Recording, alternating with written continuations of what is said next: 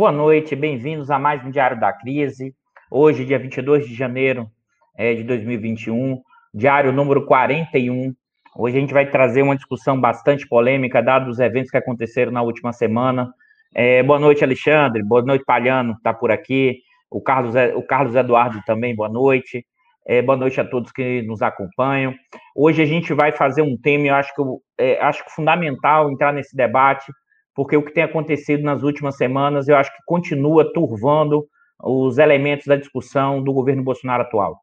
Tá? É, basta olhar o que a gente tem observado é, nessa última semana, e que supostamente o impeachment já estaria dado ou aconteceria quase indubitavelmente.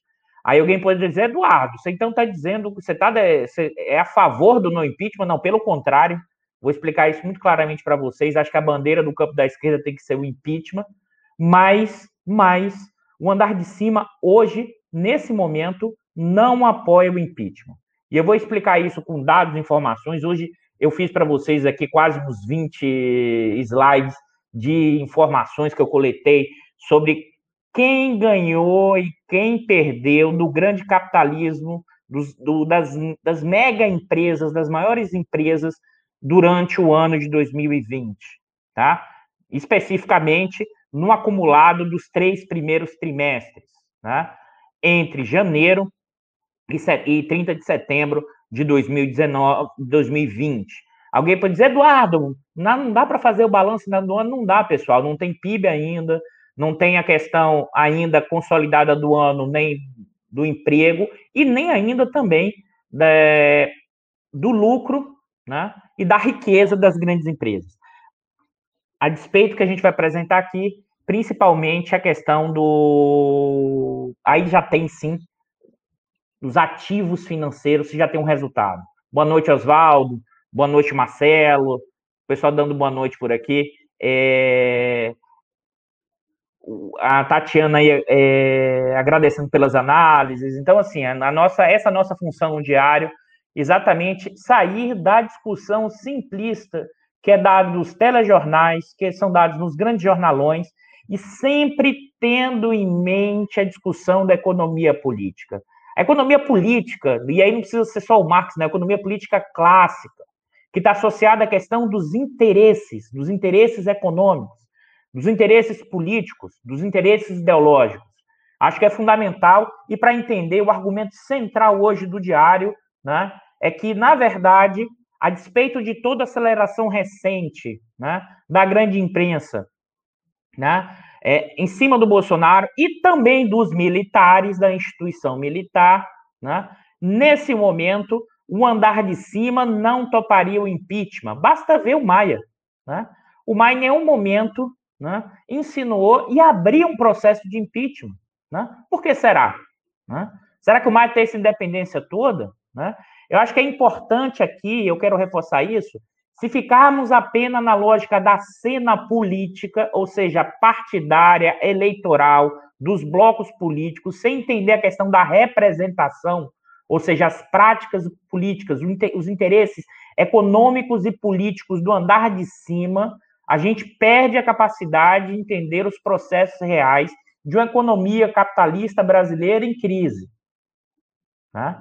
Mas alguém poderia estar aqui, Eduardo, pelo amor de Deus, por que o andar de cima né, apoiaria, é, não apoiaria o impeachment, já que a economia brasileira esse ano vai crescer, crescer não, pessoal, vai ter uma queda de aproximadamente menos 5%. Mais ainda, mais ainda. Como a economia brasileira, mesmo no ano passado, cresceu muito pouco, muito abaixo do esperado. Qual o motivo dos grandes empresários, dos megas empresários sustentarem esse governo quando o PIB, quando a riqueza está crescendo pouco? Né? Eu queria alertar novamente aqui a discussão do que a gente. Vocês, é, vocês que já acompanham o nosso diário o tempo inteiro, a gente tem batido sempre. E quem está acompanhando agora a primeira vez, eu vou reforçar, né? A gente está vivendo, desde 2015 e 2016, uma profunda mudança no padrão do, de acumulação do capitalismo brasileiro. Né? Na empreitada de mudar o, re, o padrão de acumulação, os nossos setores dominantes apoiaram o golpe parlamentar a partir do momento em que o Temer vendeu a ponte para o futuro como estratégia de saída da crise. Né? Isso permanece. E a estratégia de saída da crise está associada ao quê? Reforma trabalhista, reforma previdenciária, nesse momento, a tentativa da reforma administrativa e, mais ainda, uma profunda redução da propriedade estatal, abrindo espaço para novas formas de acumulação capitalista. Aí você vai dizer, mas Eduardo, como é possível, mesmo a economia crescendo pouco, esse pessoal conseguir aumentar a lucratividade? E eu vou mostrar os dados aqui para vocês, né? Estão organizados, eu vou mostrar os dados que evidenciam que no andar de cima, ou seja, nas principais empresas de capital aberto, uma parte representativa né, do bloco no poder do capitalismo brasileiro, a lucratividade tem se recuperado desde 2016 e mesmo durante a pandemia, em que a economia brasileira cambaleou, a lucratividade permaneceu positiva. Em alguns setores, a lucratividade aumentou, como o setor de energia elétrica. Observe que negócio impressionante. Né? No meio da pandemia, o setor, as grandes empresas privadas do setor elétrico aumentaram sua rentabilidade. Efeito preço, porque a quantidade não subiu, aumentou o preço. E elas aumentaram a lucratividade. É nesse sentido que eu queria reforçar aqui, e vou mostrar isso com os dados, né? que o custo hoje para o pessoal do dinheiro, para o andar de cima, implementar um impeachment, né, é significativo. Tá? A despeito, que eu acho importante, essa outra coisa que a gente está batendo o tempo inteiro, o tempo inteiro, é que sim, já começam a haver, já começam a ocorrer tensões, tensões entre frações do bloco no poder do capitalismo brasileiro, ou seja, tensões no andar de cima. Algumas dessas, porque alguns segmentos deixaram de ganhar muito, estão ganhando ainda muito, mas menos do que ganhavam antes. E alguns desses segmentos empresariais se preocupam com uma possível mudança pragmática eleitoral do Bolsonaro, né, nesse ano, e também de parte dos militares, com, por exemplo, a reativação do auxílio emergencial. Eu queria ressaltar isso porque aqui é, é uma hipótese importante, depois eu vou reforçar com os dados, mas antes disso é só olhar o que foi né, nas últimas semanas, na última semana, ou nos últimos 15 dias, os principais noticiários, os principais jornais né, da grande imprensa. Folha, Valor Econômico. Eu vou botar aqui, por exemplo, eu vou compartilhar com vocês aqui o Valor Econômico de hoje, né, para apresentar, explicitar isso que eu estou falando para vocês aqui, que é que está associado, vamos lá, compartilhar para vocês aqui. Valor econômico. Né? Primeira página. Né? Só para vocês terem ideia. Né? Tá aqui, ó. Vamos lá. Rejeição de Bolsonaro sobe de 40 para 31. A gente vai discutir isso depois, é, que é o Datafolha, né? Mas não só. Né? Aqui, se a gente olha na parte econômica, né? empresas, é, Brasil, nos últimos tempos tem sido destacado, destacado o papel do Guedes, né? O Guedes voltou à tona, o Guedes passou, né, a ser a figura central, central, central hoje do governo Bolsonaro, né?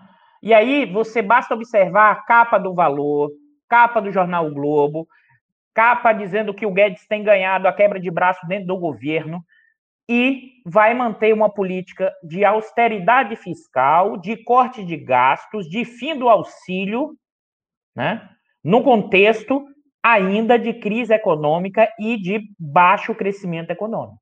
Né? Ao mesmo tempo, deixa eu parar aqui, ao mesmo tempo, a grande imprensa acelera acelera a pressão sobre o Bolsonaro e sobre os militares.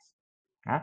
Acho que esse é o pano de fundo fundamental para entender esse processo. Alguém poderia dizer, mas Eduardo, Quer dizer, então, que essa grande imprensa e esse segmento vão fazer o quê? Eles, vão, eles não vão para cima do Bolsonaro para fazer o impeachment? E não vão fazer, eu vou explicar agora com os dados o custo que hoje significa para o andar de cima realizar o impeachment. E observe bem, pessoal, hoje, eu não estou dizendo que a partir do meio do ano que vem, se a rentabilidade desacelerar, se os lucros caírem, se o caos social aumentar, esse segmento pode sim tirar o apoio. Mas hoje não existe base material né, para que esses principais segmentos do capitalismo brasileiro queiram retirar o Bolsonaro hoje, apesar dos aumentos das tensões. E tem alguns achados que eu vou ah, agora apresentar para vocês que acho que são, eu acho fundamentais para a gente sair além do simplismo da análise, tá? Que é normalmente o recorrente é, do governo Bolsonaro. Eu trouxe aqui para abertura, né? Aqui é o Bolsonaro, o Guedes, o SCAF, representação da Fiesp, o Guedes com o atual principal acionista do Banco BTG. Ou seja, o andar de cima hoje não apoia impeachment. Por quê? Tá? Mas antes da gente entender o porquê, eu trouxe aqui uns dados econômicos, tá? Todos os dados que eu vou apresentar para vocês, pessoal, é o acumulado até o terceiro trimestre desse ano, tá? Então, por exemplo, isso, isso a gente já passou aqui, mas eu quis trouxe de novo para a gente entender a situação. O, a queda do PIB acumulada comparado com o mesmo período, foi de 5% no acumulado dos três primeiros trimestres. Um setor, né, é, da agropecuária foi, teve um setor positivo, 2,4%. A indústria extrativa, né, e aqui é importante destacar porque você está vivendo um determinado momento de melhora dos preços das commodities, e isso afeta não só o PIB, mas também a lucratividade das empresas desse ramo. Tá? Você teve queda do PIB do segmento de eletricidade e gás, a despeito de que algumas empresas privadas do setor, as maiores, obtiveram aumento do lucro. A construção civil caiu 7,8%. Eu vou mostrar para vocês que uma parte das empresas da construção civil, as maiores empresas de capital aberto, aumentaram a lucratividade. Mesmo o comércio, que caiu 5%, né? No setor de serviços, uma, a, uma grande maioria do comércio, tanto varejista como atacadista, no terceiro trimestre, as empresas obtiveram lucro. Né? Observe que a gente está, e eu vou mostrar para vocês, que nós estamos vivendo uma profunda abertura, né?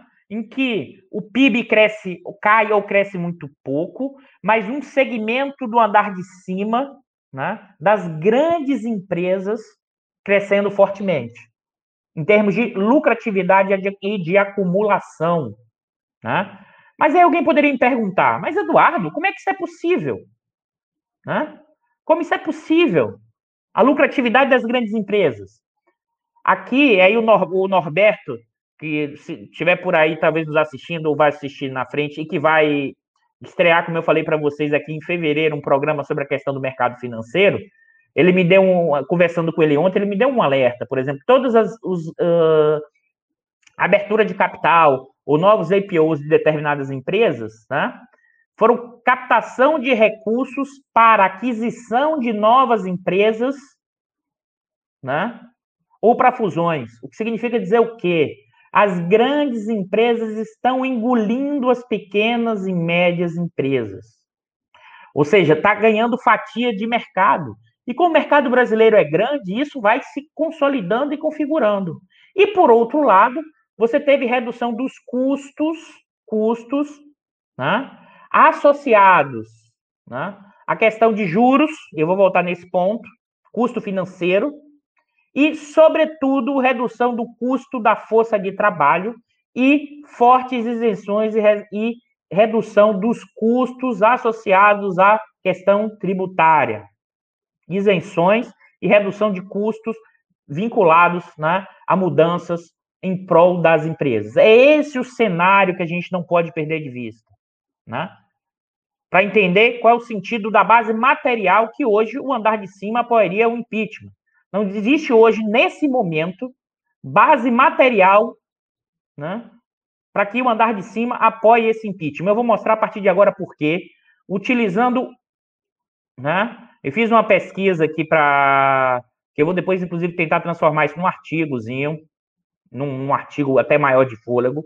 Mas o que, é que eu fiz para mostrar para vocês aqui? Vamos lá. Opa, parou a projeção. Espera aí que eu volto de novo, pessoal. Foi sem querer. Vamos lá. Vamos colocar aqui para vocês.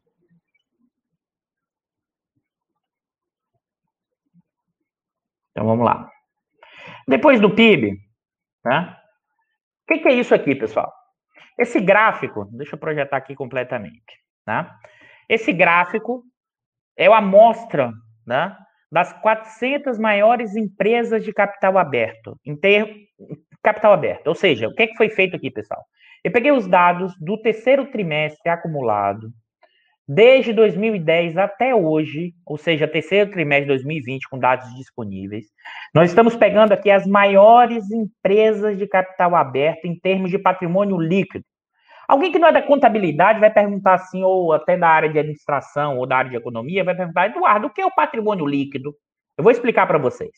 Patrimônio líquido é o seguinte: é a riqueza da empresa, é a riqueza dos donos da empresa. O patrimônio líquido se divide entre os é, é dado por quê? Pelos ativos, né? os bens, os serviços que a empresa possui, menos a dívida, né? as obrigações que a empresa possui com terceiros. Então, patrimônio líquido é o quê? São os ativos, é o ativo menos o passivo da empresa. Tudo que a empresa tem de riqueza, menos o que a empresa deve a terceiros, quer seja para funcionários, quer seja para é, é, fornecedores, quer seja para banco. Então, o patrimônio líquido é uma proxy, é, um, é da ideia da riqueza da empresa. Ou seja, é a riqueza contábil que a empresa possui, né? E esses proprietários das empresas detêm esse patrimônio líquido, né? Se a empresa é 100% do Estado, vai ser 100% patrimônio líquido do Estado. Se é de, de uma pessoa física, 100%, ela vai deter 100% daquele patrimônio líquido, tá? A gente pegou 400 maiores empresas e dividiu essas maiores empresas aqui entre financeiras e não financeiras. Ou seja, as empresas não financeiras é a maioria da amostra, tá? Em torno de 340 a 366 empresas, e entre observe que até as empresas financeiras ela tem caído em termos de número, mas opa, dei uma travada aqui, pessoal, desculpa, vamos voltar de novo. Hoje talvez fique um pouco maçante em alguns momentos, mas eu vou ficar aí voltando, porque acho que é importante mostrar esses dados para reforçar as hipóteses que a gente tem apresentado aqui é, ao longo. Opa, o André Viana, um abraço, grande André. O André, o André, colega lá hoje, é, é técnico do IPEA, foi meu colega lá também na época do IPEA. Forte abraço, André. Abraço aqui, você está assistindo. Qualquer coisa, manda pergunta e provocação, porque o André é um provocador nato. Mas vamos lá.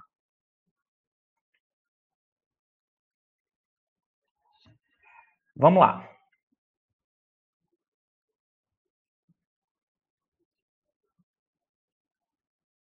Deixa eu seguir aqui para vocês. Observe. O patrimônio líquido, tá? Tá vendo isso aqui, ó? Isso é o estoque de riqueza. Né? Essas 400 maiores empresas, e observe isso aqui, está tudo deflacionado, pessoal. Tudo valor real, descontado da inflação. Né? Aqui é o patrimônio, o estoque de riqueza das empresas não financeiras e o estoque de riqueza das empresas financeiras. Observe que, que o, a, o número de empresas financeiras caiu no Brasil nos últimos 10 anos, que compõem as 400 maiores, mas a riqueza delas aumentou. Né? É, além disso, é que há uma separação que acho que é importante entre empresas financeiras, não financeiras, estatal e privado. Por que eu estou fazendo isso, pessoal?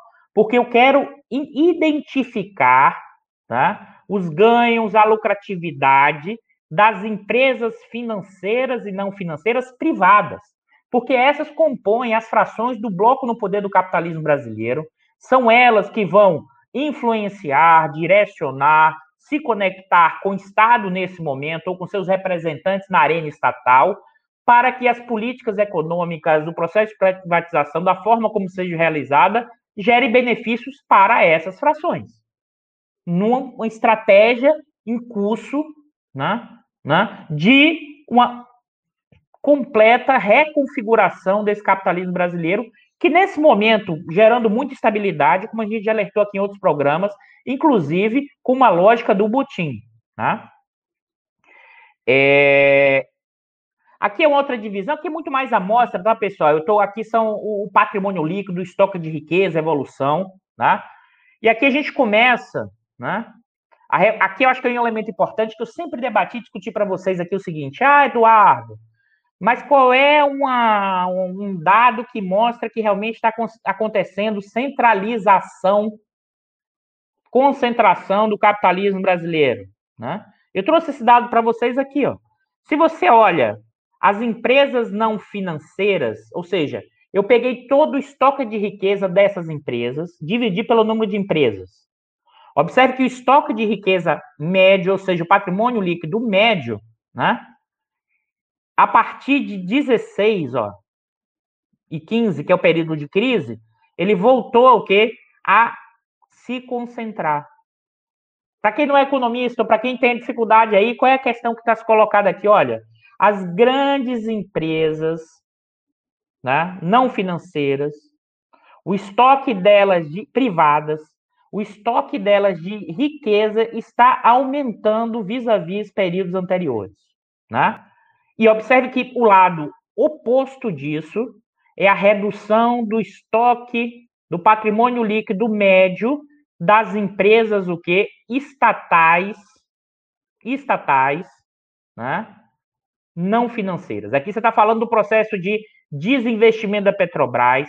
Aqui você está falando da venda de ativos da Petrobras. Aqui você está falando da venda de ativos é, das empresas estatais, das suas subsidiárias, do movimento impulso muito claro, né, a partir de 15 e 16, para o quê? Para abrir novos espaços de acumulação capitalista, para abrir novas fontes de lucratividade. Eu não vou avançar nesse ponto aqui, mas quem tiver curiosidade, basta olhar, né? É, a empresa NTS, que foi privatizada, né? que é uma empresa de que aluga dutos, que era da Petrobras, ela foi privatizada e presta serviço à própria Petrobras, e o lucro anual, o ano passado, né, já beirou mais de 1,7 bilhões, e sendo que a empresa foi vendida por 10 bilhões. É, assim, é impressionante. Né? O que a gente está vivendo é uma profunda, um profundo botim, uma corrupção estrutural impressionante. Mas vamos avançando, pessoal. E aqui a gente começa. Deixa eu parar um pouquinho. Né? Para eu ficar vendo vocês também, porque eu fico o slide. Então, assim, é, aqui é importante a gente começar a entender que é a hipótese central desse processo, né? É, que, que é o seguinte: tem um descolamento a partir de 15 e 16 entre o estoque de riqueza das grandes empresas, a lucratividade das grandes empresas e a dinâmica econômica. Né?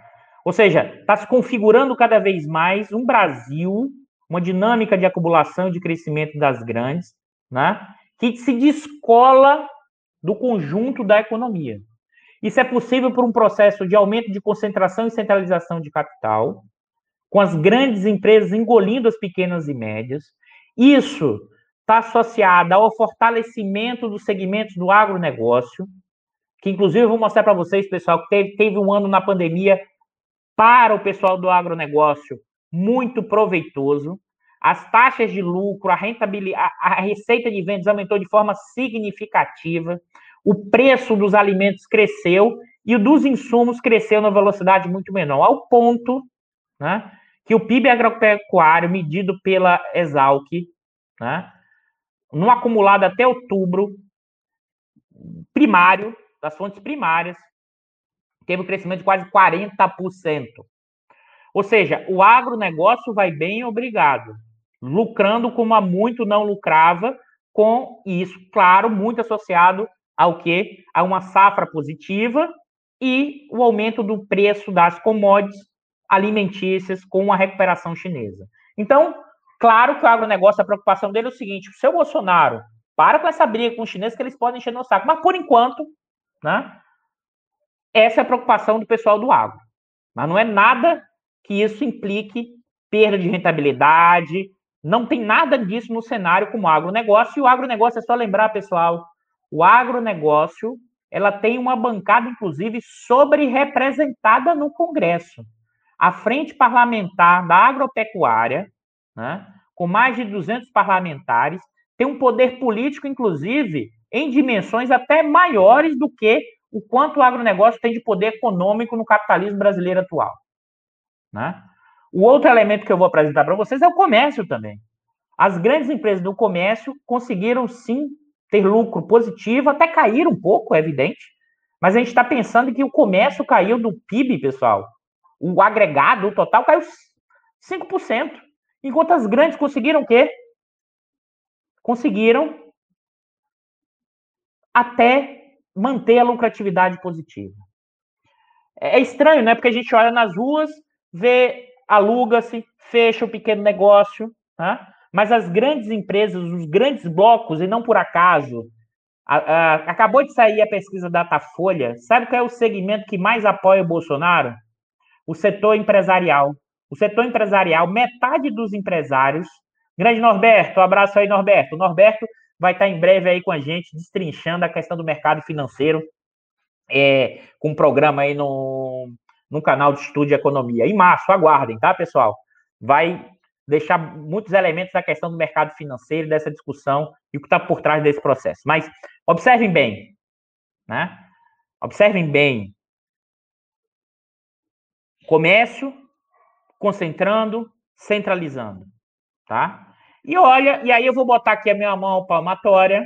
Eu vou, posso, e eu lembro que eu tinha falado aqui, em, talvez há uns 10 programas atrás, eu tinha uma expectativa que o retorno dos grandes bancões fosse maior.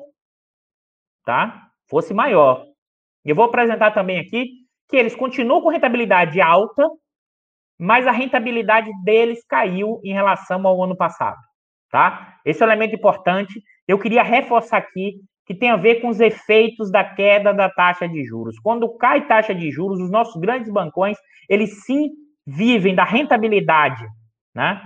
Dos seus ativos financeiros, que sua grande maioria são títulos da dívida pública, e, as, e a queda da taxa de juros sim afeta não só a rentabilidade desses ativos, como também o que? O preço desses ativos no mercado secundário, como a gente já comentou aqui em programa anterior, quando o, o grande Norberto estava aqui no último diário. Quem tiver dúvida, quem está chegando agora, volta lá nessa discussão. É... Eu espero até mais para o Norberto explicar essas coisas até melhor aqui do que eu estou fazendo. Mas vamos lá. Né?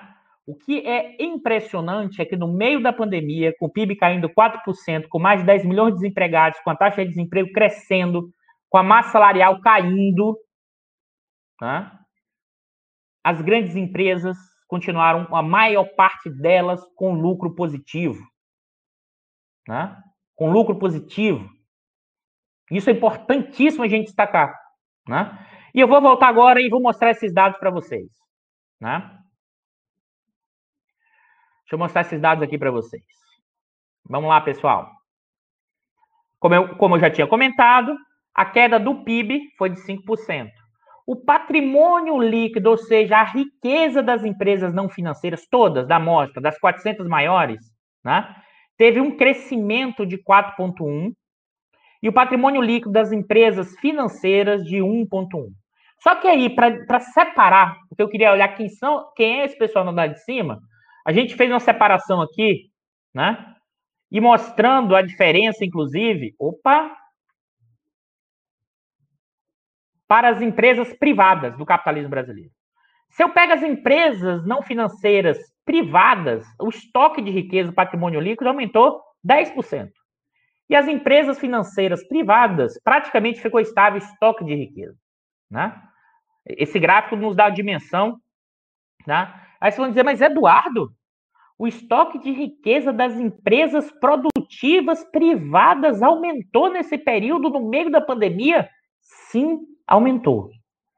Né? Sim, aumentou.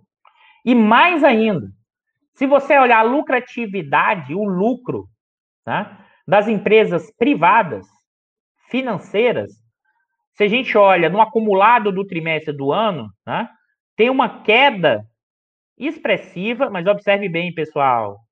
A queda expressiva, a gente está falando de um patamar, tá?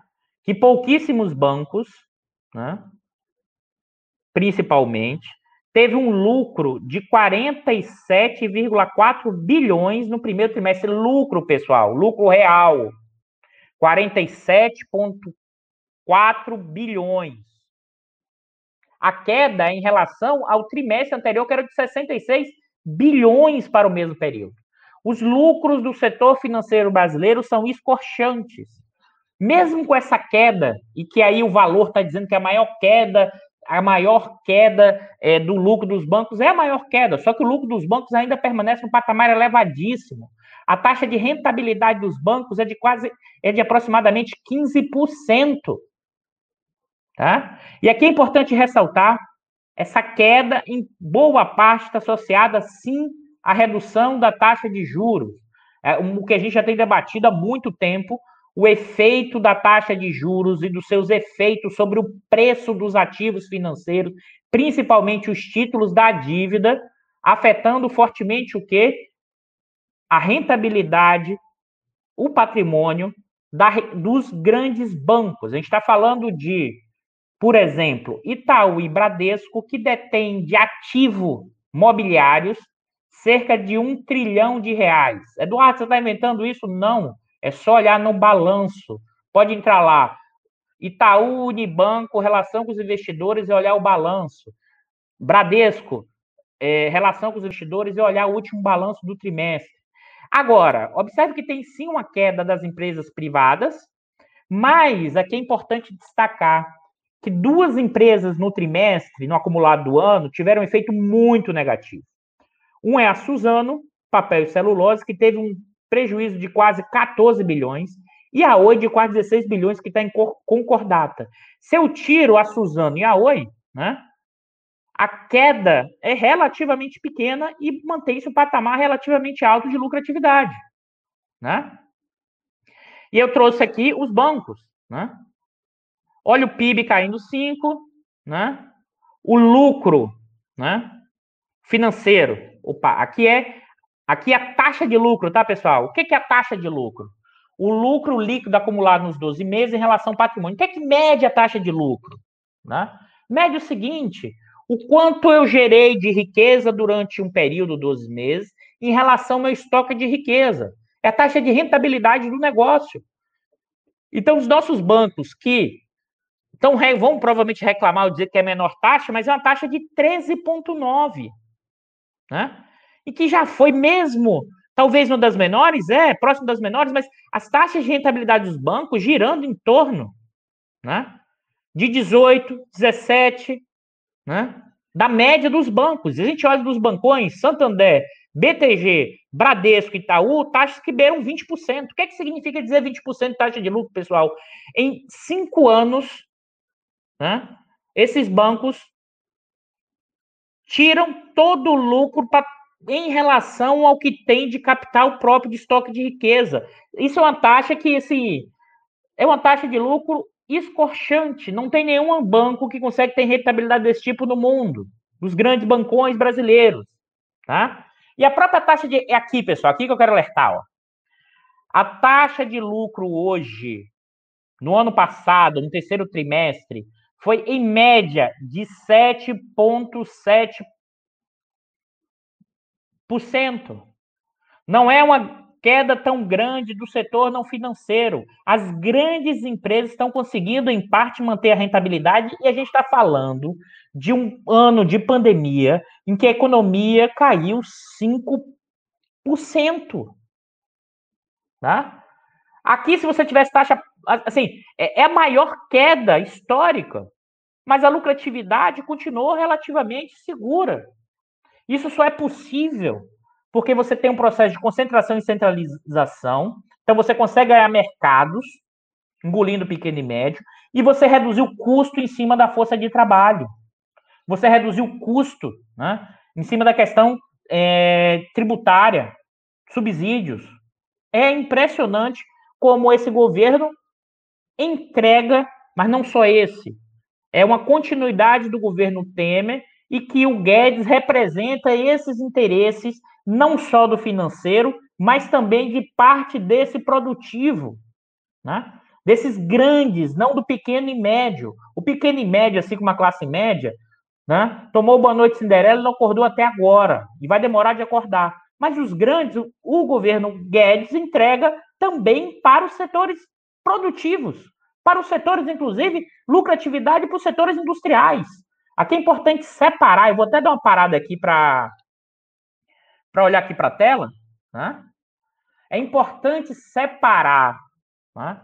o que é a indústria de transformação no seu conjunto, né? e o que são empresas industriais que conseguem manter a lucratividade. Por exemplo, uma empresa hoje que cresce fortemente, tem lucratividade enorme, que é a empresa industrial brasileira, é a VEG. É uma das maiores empresas, exporta né, máquina, eh, produção de máquinas e equipamentos, mas ela é uma empresa. Não, a, o que está sendo desmanchado é a cadeia, é, é a, a, cadeia do complexo industrial, e por isso que a participação da indústria de transformação no PIB é a menor histórica, 11%. Né?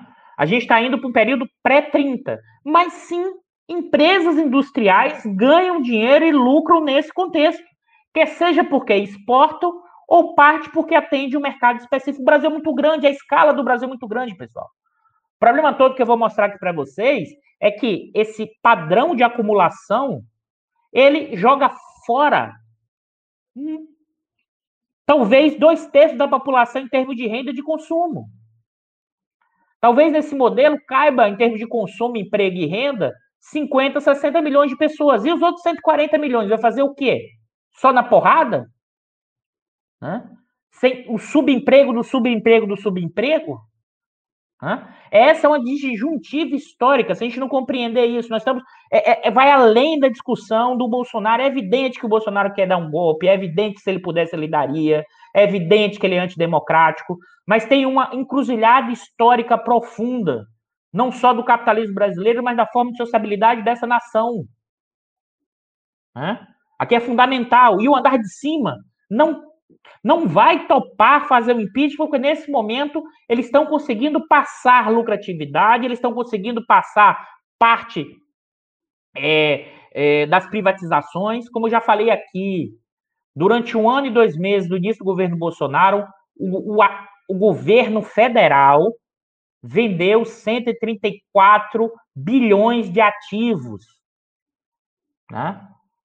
E isso nem está ainda, por exemplo, na NTS. A NTS, como eu falei, foi vendida. É uma empresa que era subsidiária da Petrobras. Ela foi vendida e ela fornece única e exclusivamente para quem? Aluguel dos dutos? Para a Petrobras. Tá? Não, é, o, que a gente está vivendo é um desmanche profundo, mas vamos seguindo, que eu quero mostrar os dados para reforçar as hipóteses que, que, que eu estou apresentando aqui para vocês, tá? Ou seja, eu não gosto nem de usar esse termo comprovação, mas é como os dados nos ajudam a é, avançar em algumas hipóteses ou cenários dessa trajetória. Mas vamos lá.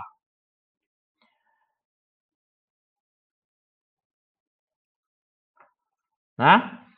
Só que o que, é que eu fiz agora? A gente vai destrinchar, a gente vai abrir um pouco mais. Né? Opa! Né? Aqui é o que? O lucro líquido, né? Aqui é a, a variação do lucro. Se você observar, o setor financeiro, sim, até caiu, né? O setor, mas observe, pessoal, a queda aqui não é taxa de lucro, não é lucro negativo, né?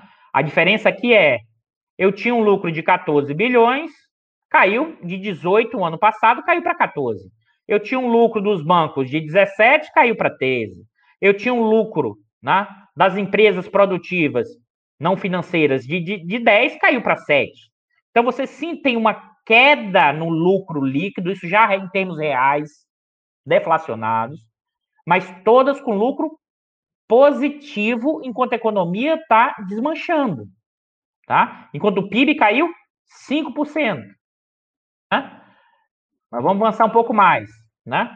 E aqui são as taxas, como eu falei para vocês, o 7,7 que eu já tinha mostrado anteriormente. Né? E aqui eu fiz, desmembrei, destrinchei o lucro dos bancos né? Ou seja, e aqui é série histórica, mas eu quero reforçar principalmente o período da pandemia, né? Observe, eu já fiz uns dados aqui, a ideia é escrever um artiguinho sobre isso, né? Mas se a gente olha a questão dos bancos, né? o Bradesco, sim, né? perdeu de um ano para o outro quase 9 bilhões de lucro. Ó, oh, ele agora ganha até um pouquinho, 11 bilhões. Né? O pessoal do Itaú de banco, talvez esse aqui é o que mais perdeu. Talvez por isso os, nos, os proprietários do Banco Itaú, e que se inclui a família Moreira Salles, tanto reclamem do Bolsonaro. Porque a lucratividade deles, ou seja, eles perderam uma coisinha, uma bagatela de 10 bilhões de um ano para o outro. Se antes eles ganhavam 20 bilhões aproximadamente, agora estão ganhando 11. É só uma bagatela, né? 20, 10 bilhões. Né? Que esse lucro se reverte em patrimônio líquido, estoque de riqueza, e que parte dele vai para o quê? Dividendos dos principais acionistas. É interessante que o Santander foi o que menos perdeu, e aí, com a ajuda do Norberto, que como eu falei para vocês, vai fazer um, um programa do diário. É, o, ele me explicou que o Santander, como ele é um banco internacional do controle dos espanhóis, ele utiliza muito é, papéis que cobrem riscos cambiais, ou seja, parte dos ativos financeiros dele estavam em, em ativos cambiais. E como o câmbio se desvalorizou é muito, tá? E ele aposta para manter é, essa é, a transferência para a sede, ele praticamente manteve a lucratividade igual, diferente dos outros que tem um percentual, uma aposta inclusive maior, tá? Em títulos da dívida. E como alertei para vocês, seus efeitos direto e indireto da queda dos juros, você gerou uma redução desses grandes bancos. Aqui é, é bom lembrar que talvez não por acaso, depois que eu li esses dados aqui, eu fiquei pensando em algumas coisas que a gente trouxe em outros diários. O Guedes falando, a Febraban é um antro de lobby e alguns bancões reclamando do Guedes. Eu reclamaria se eu fosse os grandes bancões. Se você pensar que de um ano para o outro eu perdi 10 bilhões, o pessoal do Bradesco e do Itaú deve estar tá bem bravo. Né? Diferente do pessoal do BTG, que continua com lucratividade parecida, até aumentou um pouquinho, e o Santander, que se manteve mais ou menos estável, com o mesmo nível de, de lucro líquido. Tá? E eu trouxe novamente, sempre eu vou trazer o lucro, que é a massa de recursos contábeis, e a taxa de lucro, que é a rentabilidade do negócio. Então, por exemplo, o seu Bradesco, o Itaú, o Santander e o BTG, mesmo, e aí no caso do Bradesco, mesmo com essa queda da, do lucro, a rentabilidade do negócio do Bradesco é de 11%, pessoal. O BTG é de 15%. O Itaú de 14%. Observe que o Itaú, desde 2010, a taxa de rentabilidade deles é de 20%. Em cinco anos, os donos do Itaú né, recuperam toda a massa de recursos que eles detêm. O Santander 17. A massa de recursos que esses grandes bancos detêm, inclusive, é um elemento importante de dominação econômica, política e ideológica. E com a, essa, essa dinâmica e a própria redução da taxa de juros, acho que sim tem uma tensão entre alguns desses grandes bancões e outras frações do capital financeiro. Tá? É importante ressaltar isso. Mas vamos lá, deixa eu dar uma parada aqui na. Para não ficar só com dados, dados, dados, que eu acho importante aqui a gente ter muito claro. O que, que eu estou fazendo para vocês, pessoal? Eu estou indo, né, pedacinho a pedacinho, mostrando quem ganhou e quem perdeu, ou quem ganhou um pouco menos perdeu foram poucos, né? Mas quem ganhou um pouco menos, quem ganhou mais, mesmo durante a pandemia, né? Ou seja, a gente está analisando aqui as frações do bloco no poder do capitalismo brasileiro. Ou seja, nós estamos analisando aqui o andar de cima, né? Os mega proprietários, né? E como a gente já tem alertado, os, o, o poder das frações do capital comercial, poder da fração do agronegócio, como a gente já alertou aqui, o agronegócio, que ao mesmo tempo é o agro, mas é o Brasil agrícola profundo, ou seja, é, é, é, é essa junção, e o predomínio ainda marcante, a hegemonia de um capital bancário sobre forte influência. Né? Opa, boa noite, boa noite, Maria Salete, um grande abraço. É, um profundo capitalismo né, em que se estrutura a partir da lógica do capital portador de juros, e o que, que é isso?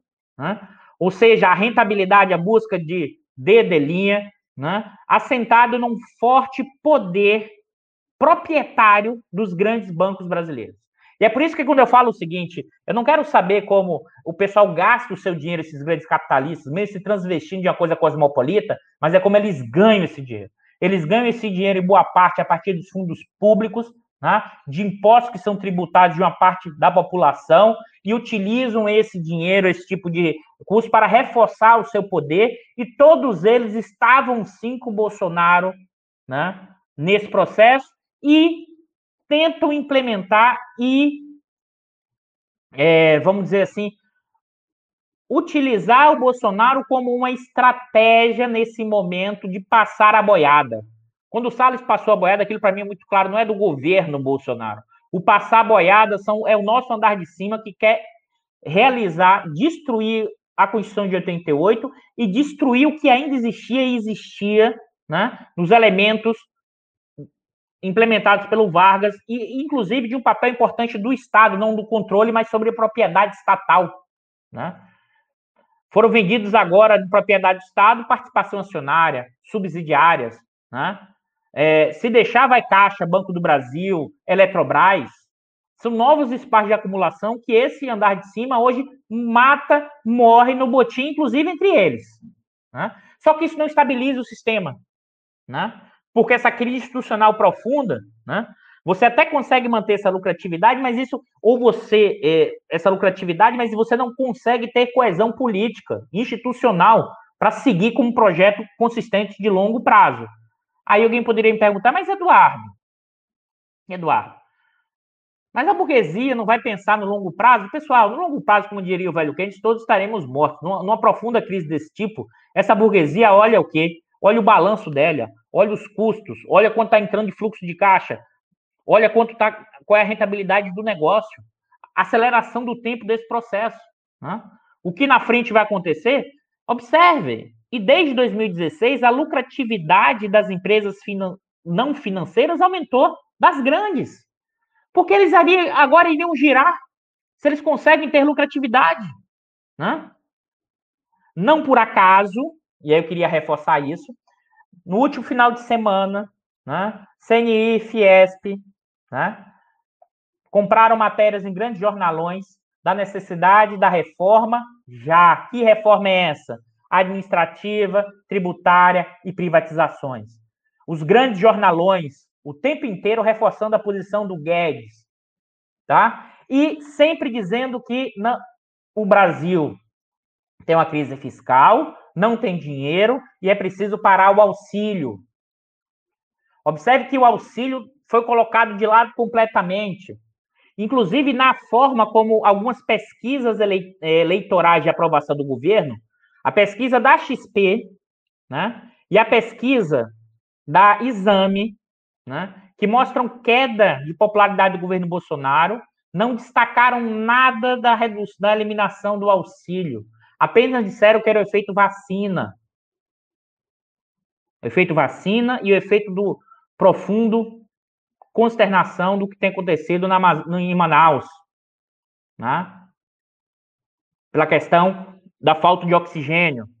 Né? É evidente que isso sim afeta a popularidade do governo Bolsonaro, mas sim também é afetado pela, pelo fim do auxílio emergencial.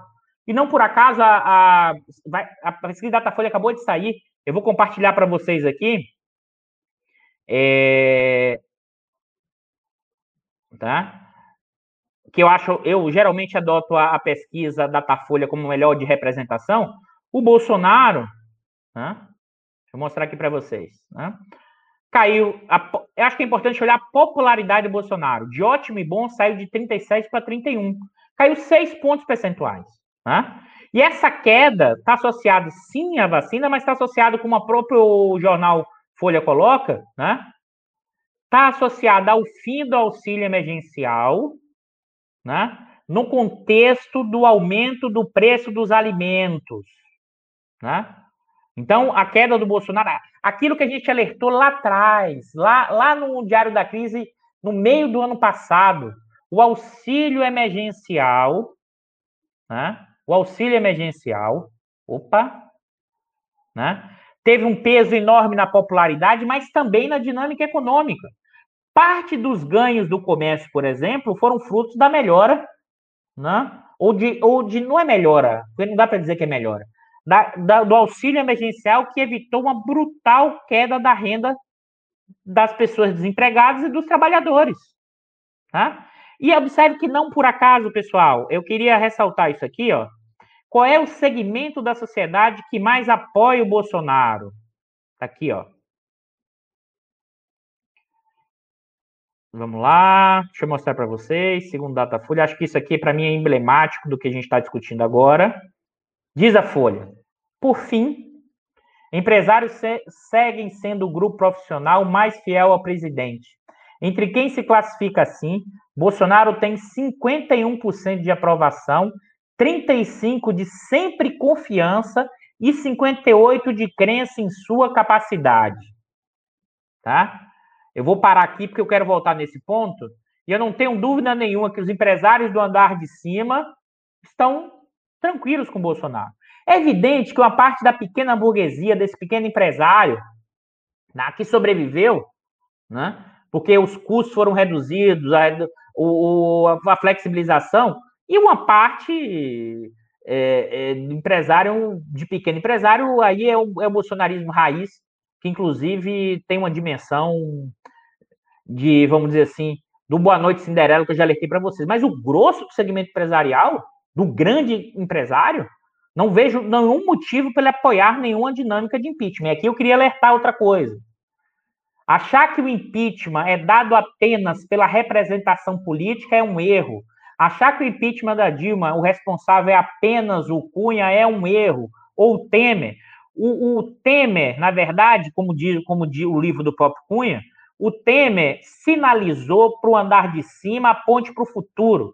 É só a partir daí que o pessoal resolveu embarcar num golpe parlamentar, porque significava uma mudança do padrão de acumulação, uma mudança no, institucional no regime. O problema é que esse tipo de processo foram destruindo, como a gente já viu aqui, né, as regras no contexto da Lava Jato.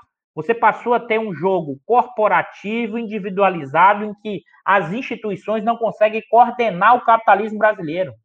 E observe que nesse jogo atual, uma das instituições que tinha credibilidade até dois anos atrás, que eram as Forças Armadas, principalmente o Exército, está caindo em completa perda de credibilidade. Perda de credibilidade. Né? Em parte, vai ser pressionada cada vez mais, e porque apostou né, na lógica do Bolsonaro e nessa interlocução com o Bolsonaro, e que eles seriam capazes de, gerir o país, como eles fossem capazes e hábeis. É o exemplo que o Pazuello está dando. Né?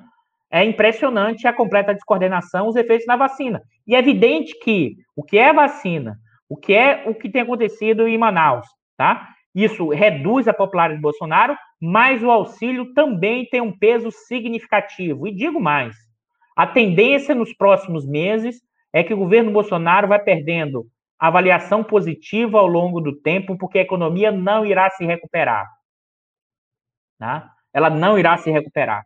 E essas pessoas que perderam auxílio não vão conseguir emprego, já foram perdidos mais de 10 milhões de postos de trabalho. Né? Elas vão para o subemprego e com o preço dos alimentos subindo, que inclusive o preço dos alimentos subindo é que garantiu rentabilidade para o agronegócio, né? e que boa parte desse agronegócio exportou muito numa safra boa. Observe as complexidades e as tensões que vão montando nesse arranjo. O ano 2021 será um ano muito, muito, muito tenso. Tá? Mas nesse momento, né, ainda acho difícil é, o avanço na ideia de que o andar de cima hoje apoiaria o impeachment. E eu, eu vou avançar um pouco mais nos dados, pessoal. Eu vou voltando para não ficar muito chato os dados, mas os dados hoje acho que são fundamentais porque eu quero apresentar para vocês para reforçar as hipóteses que eu tô que eu tô querendo trazer para vocês. E uma delas aqui, né, que é a seguinte, né? Eu também peguei, e aqui, aqui a gente vai abrir, né? Pessoal, preciso de um minuto, né? Preciso de um minutinho aqui, que eu esqueci de colocar meu computador na tomada e ele está perto de acabar. Não saiam, um minutinho só, tá? Eu já estou voltando. Um minuto, um minuto.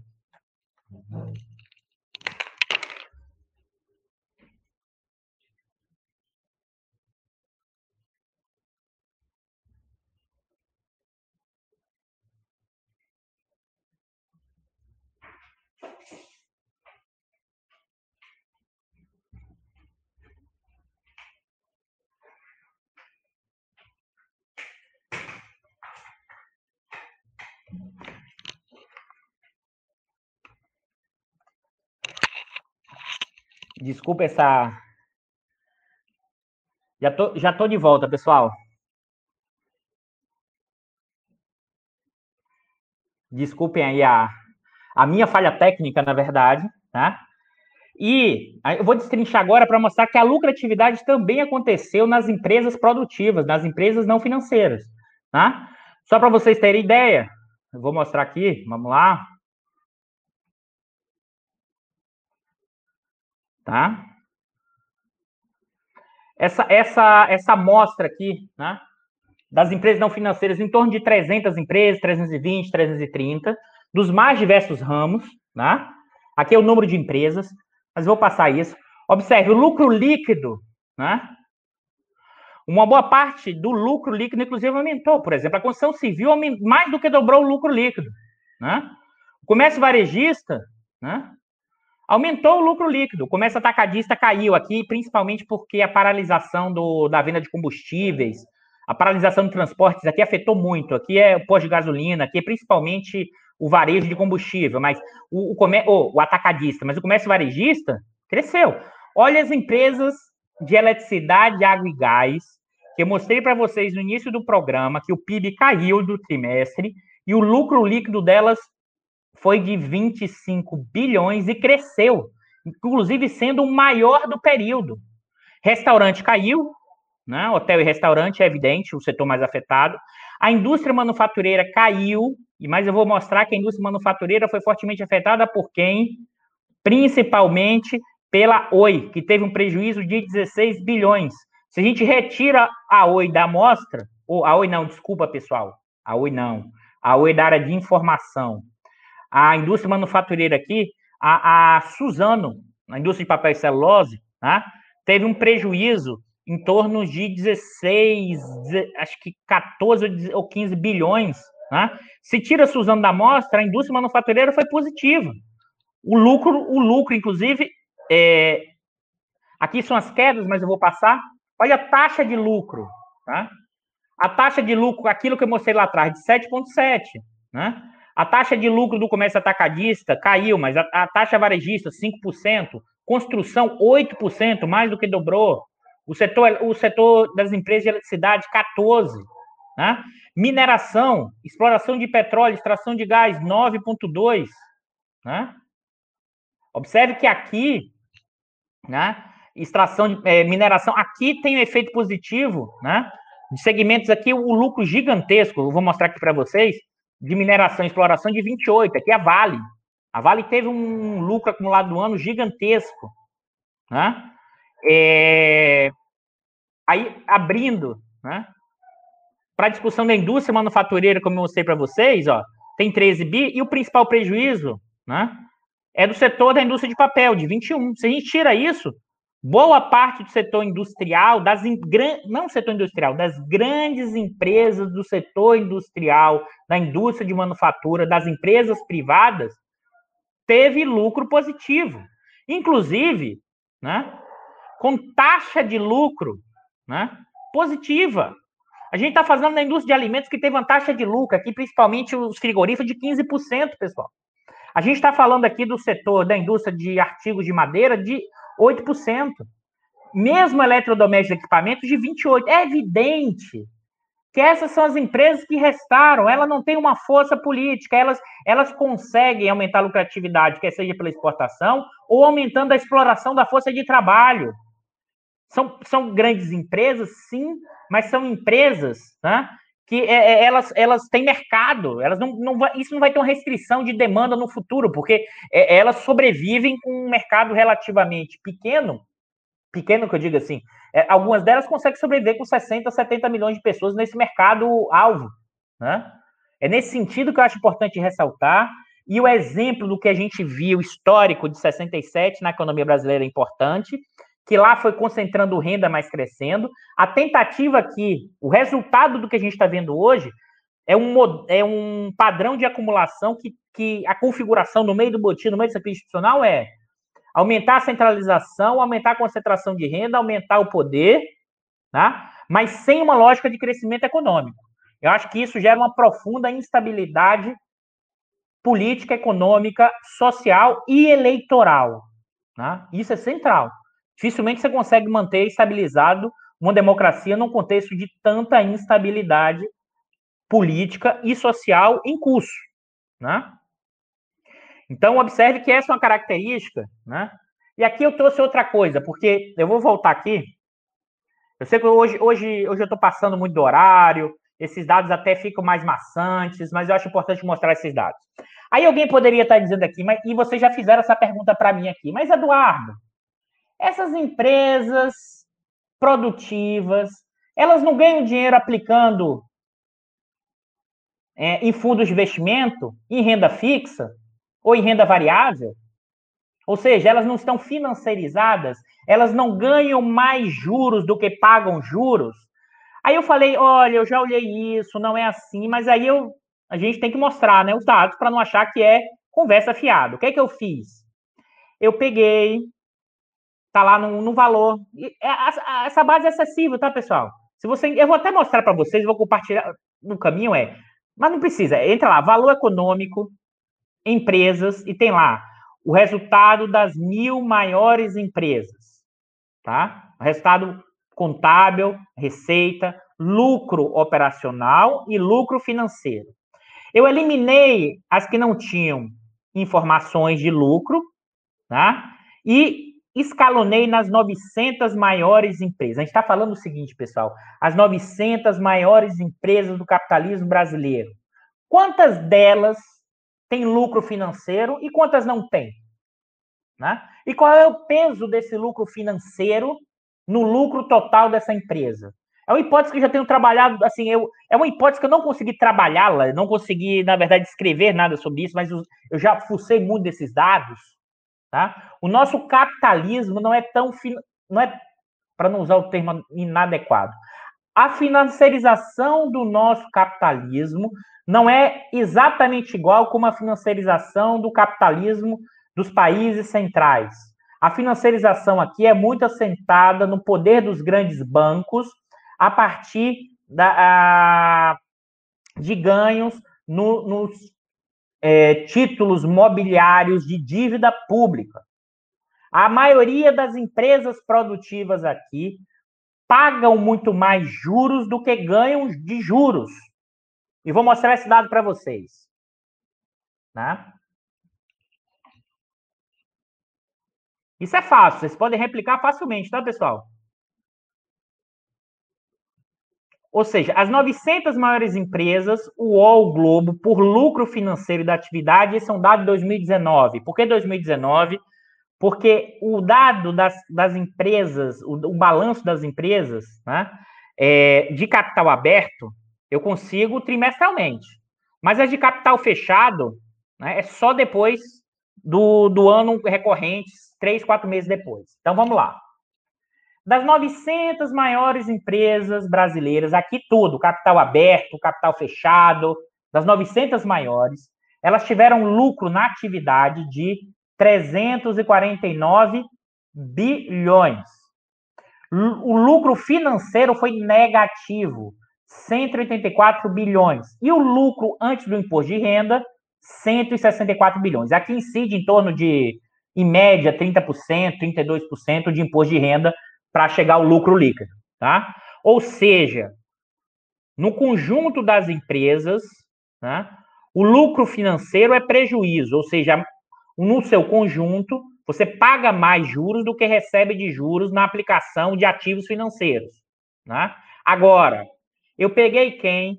As empresas que têm receita financeira positiva, todas elas, que vai de um, um milhão a dois bilhões, tá? A, a empresa que detém a maior, o maior lucro financeiro é a UOL, tá?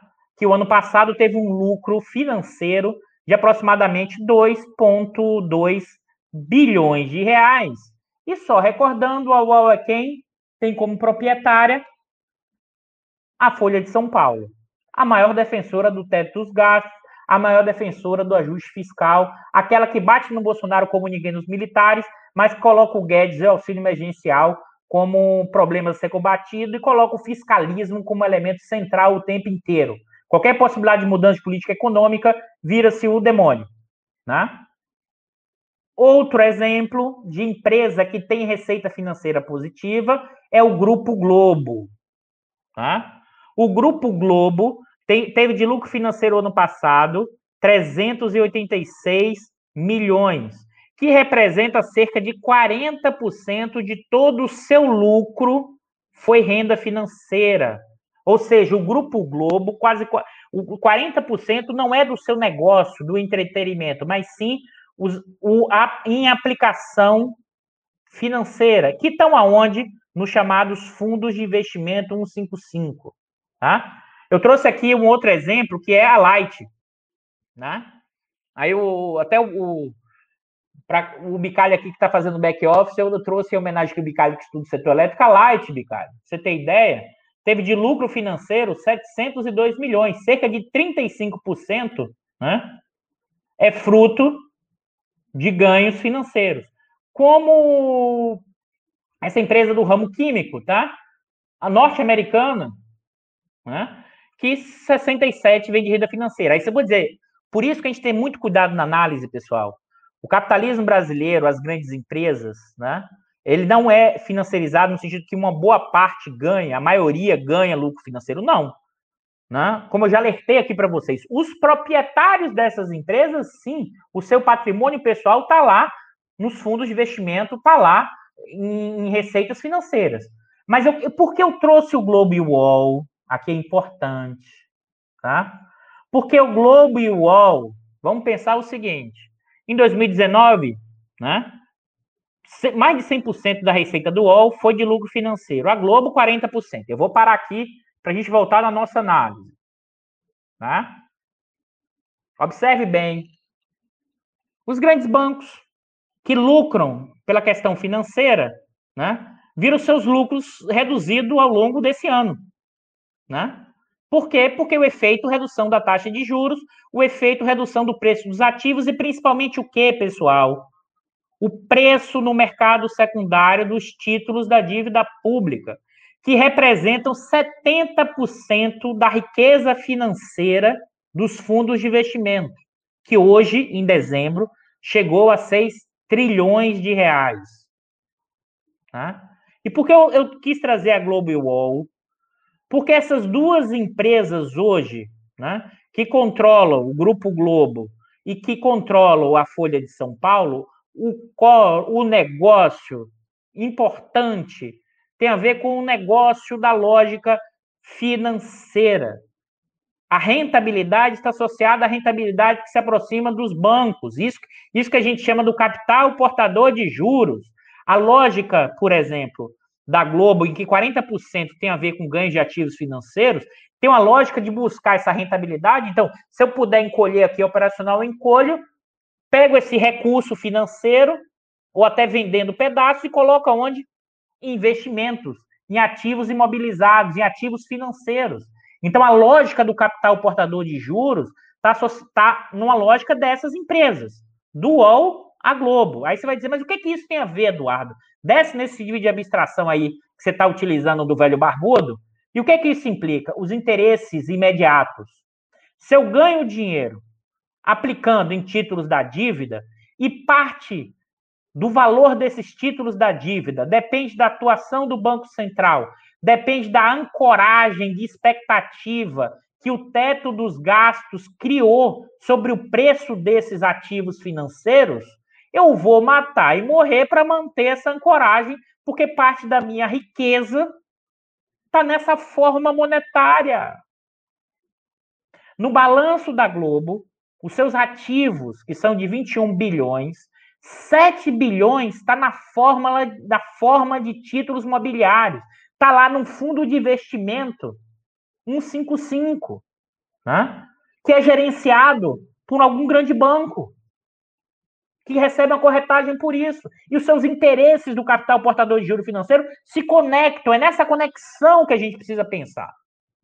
Por isso que a Globo e o UOL né, mais do que a representação do setor bancário, ela também tem uma lógica de acumulação marcada pelo capital portador de juros. E essa lógica do capital portador de juros depende fortemente do preço dos ativos financeiros. E de qual ativo financeiro, principalmente? Títulos da dívida pública. Esse é o jogo. Essa é a discussão. Se a gente não introduz a grana, o caminho da grana, a economia política, né, levando em conta as dimensões políticas, ideológicas da vacina, a, a esquerda vai ficar perdida sem entender o fenômeno em curso. Por isso que hoje, a esquerda hoje tinha que campar o seguinte: vacina e auxílio emergencial. Sem vacina e sem auxílio emergencial, partir para o impeachment. Ah, Eduardo, não temos força no Congresso para o impeachment. A questão não é força, a questão é pressão. Porque uma parte desses liberais que estão argumentando que o Bolsonaro é contra a democracia, eles estão fazendo um jogo, porque eles vão pressionar e na hora H não deixar o Maia tocar o impeachment porque eles querem passar as reformas. Um processo de impeachment gera instabilidade econômica e política, gera mudança de quadros, isso gera, vai gerar, por exemplo, descontinuidade de privatização, de reforma administrativa que esse pessoal quer passar, do botim em curso. Eles só vão desistir do Bolsonaro quando perceberem que o Bolsonaro não poderá entregar, e mais ainda, eles percebem que, como o Bolsonaro opera, tem uma lógica, né? Olhando resultado é pesquisa eleitoral, engajamento na rede, tá? para tomar decisões, porque essa é a racionalidade do Bolsonaro. Você pode até dizer que é importante aí, evocando o velho Barro, né? é a loucura no método ou, a método na loucura. Né? E qual é o método? O método é o seguinte: se ele perde popularidade, perde engajamento, ele se move. E como? E não por acaso, o Valor hoje fala assim: o Guedes ganha batalha dentro do governo, porque esse pessoal que está lastreado na sua riqueza, sua riqueza na sua forma financeira, enxerga como um grande problema a volta do auxílio, a quebra do teto dos gastos, eles vão pressionar o tempo inteiro. E eles enxergam a possibilidade do Bolsonaro e partidos militares girarem. Mas aqui, pessoal, vamos acabar com isso, porque já não dá mais para dizer, não vão girar para desenvolvimentismo, para projeto organizado, desculpa a palavra chula, para zorra nenhuma disso, porque não dá, né? Não vai ser com o Pazuelo, nem com o pessoal que está aí, que vai fazer esse tipo de medida. Agora, pode sim girar pragmaticamente, eleitoralmente, para manter suas posições. E esse pessoal já está buscando antecipar isso como pressionando, pressionando, pressionando. Aqui é um risco e o um problema. Por que o risco e o problema? Porque esse andar de cima acha que pode controlar tudo. O seu DNA da Casa Grande, o seu espírito da lógica da Casa Grande. Vou fazer até um comentário para um, um, dica, dica de cinema que acho que eu assisti esse filme duas vezes esse final de semana, que explica muito essa lógica da Casa Grande, que explica muito essa lógica do fim da escravidão, de como opera os nossos setores dominantes. O filme Todos Mortos, recomendo, muito bom, muito bom. Mas voltando, e qual é a lógica disso?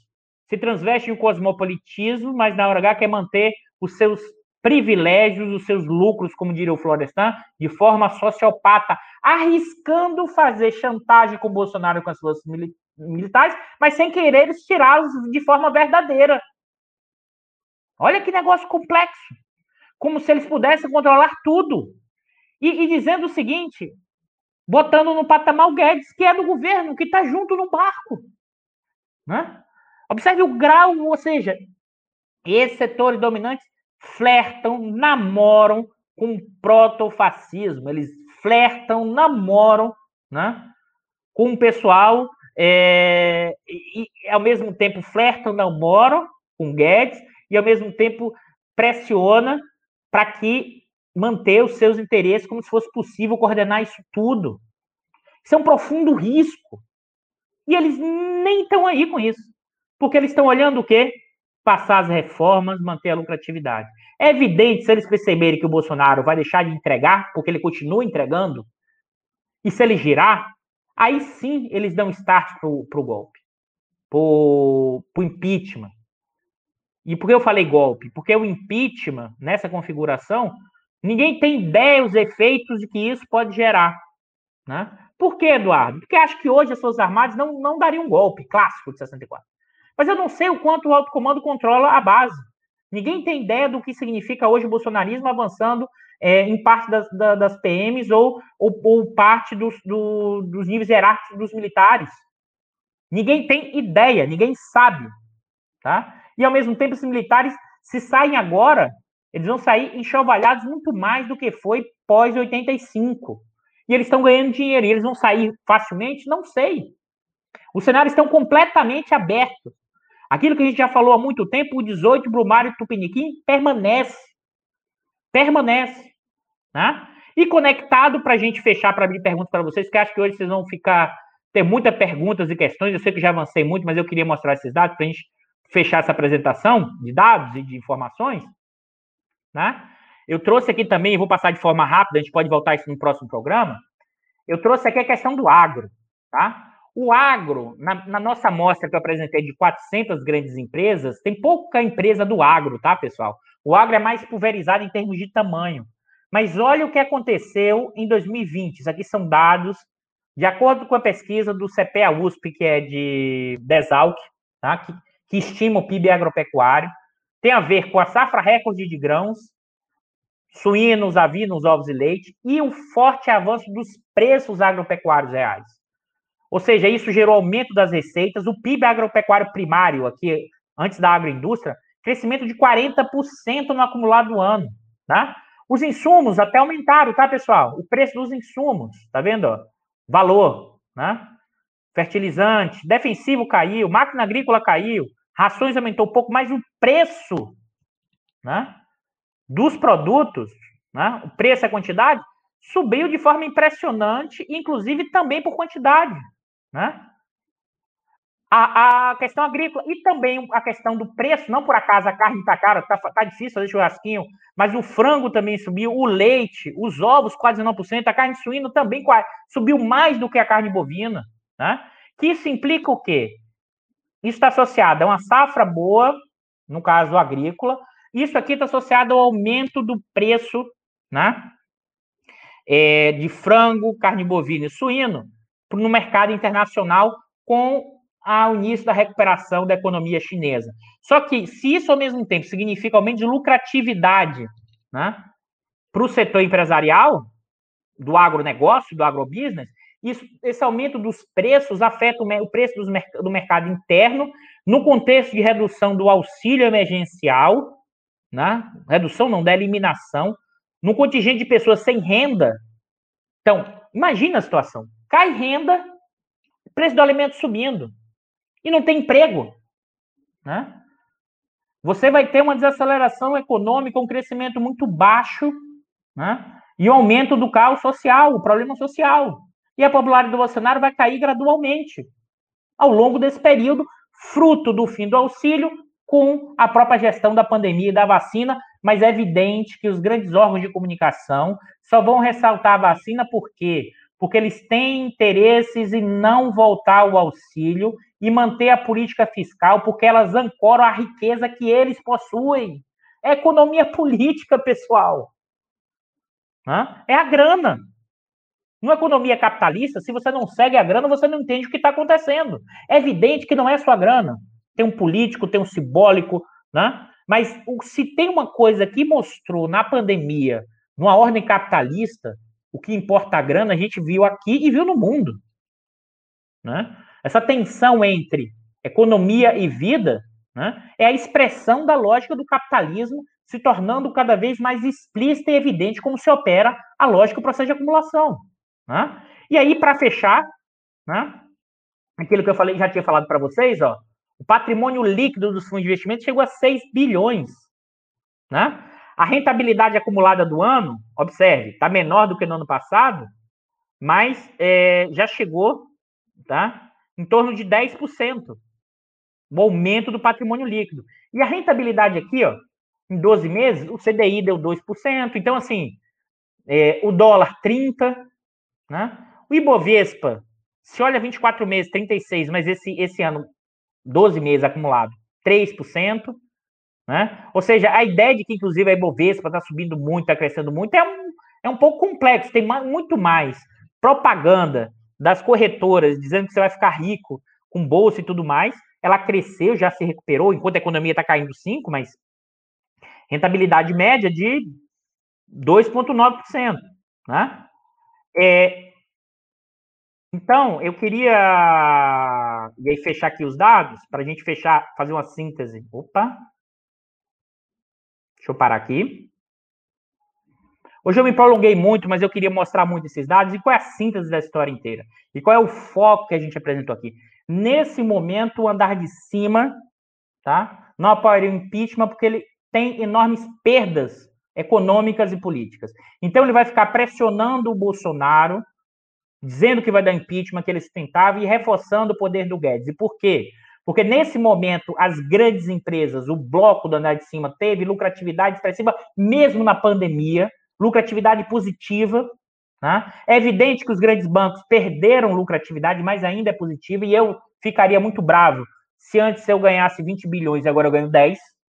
Não por acaso, a ata do Copom já projetou aumento de taxas de juros para o futuro. Isso é uma pressão inflacionária, mas é muito mais a impressão dos grandes bancos nesse processo. Porque se tem um dado hoje que ficou evidente que a lucratividade dos grandes bancos depende de juros altos, da renda associada a títulos da dívida, né? e principalmente a renda fixa dos títulos da dívida, esse, esse cenário recente mostrou. Né? Então, surge a pressão, existe tensões, e eles vão manter a todo custo, tentar manter a todo custo a, a política fiscal né, contracionista, o teto dos gastos, e vão pressionar Bolsonaro e vão voltar a reforçar Guedes como o salvador da parte nesse processo, que na verdade estão buscando o quê? Defender os seus interesses imediatos, a sua lucratividade. É evidente lá no meio do caminho, e a gente pode deixar isso para cenários, mas a gente pode só apontar para frente. Acho muito difícil controlar isso tudo, porque a economia não vai crescer, a popularidade de Bolsonaro vai cair, né? Vai aumentar a tensão social cada vez maior, porque você tem mais de você perdeu mais de 10, 10 milhões de postos de trabalho, né? com o alimento subindo. Então, está se projetando um profundo caldeirão social, econômico e político nos próximos anos. Próximo ano. Na verdade, próximo ano não, desculpa, pessoal, nesse ano, em 2021.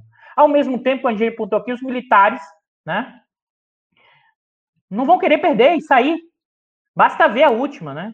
o, o chefe da comunicação do Exército dizendo que tinha que ser refeito a, a que era uma matéria da época que não podia ser feita. Aí o que a época fez? Republicou. Uma matéria que ninguém tinha lido, inclusive.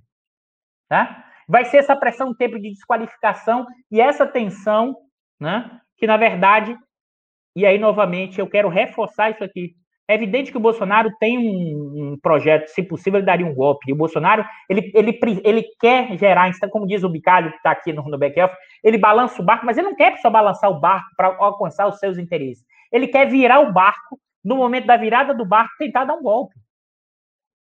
Não sei, ninguém sabe se ela tem essa força política. Nesse momento ele não teria esse tipo de coisa, mas a gente não sabe a trajetória de amanhã. Ao mesmo tempo, hoje nem as Forças Armadas teriam capacidade organizativa de dar um golpe clássico como 64.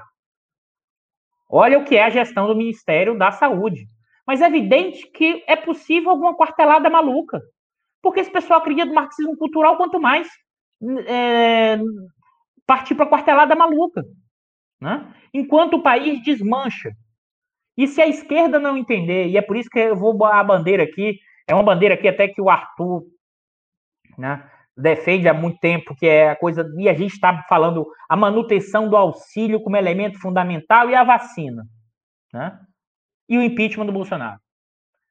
Eu quero ver se os democratas, os liberais democratas, de verdade vão topar o impeachment do Bolsonaro. Na hora H, seu Maia não colocou e nem irá colocar.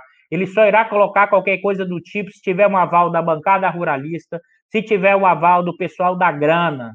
Essa separação de centrão, esquerda, como montou, é uma ilusão. É, é, é ilusão no sentido porque mo mostra muito mais a aparência do fenômeno do que a essência. E a essência em qualquer sociedade capitalista são as práticas políticas, ou seja, como esses segmentos representam interesses. Então, a bancada ruralista, que representa o agronegócio, que vai bem, obrigado, porque ela vai implementar o impeachment.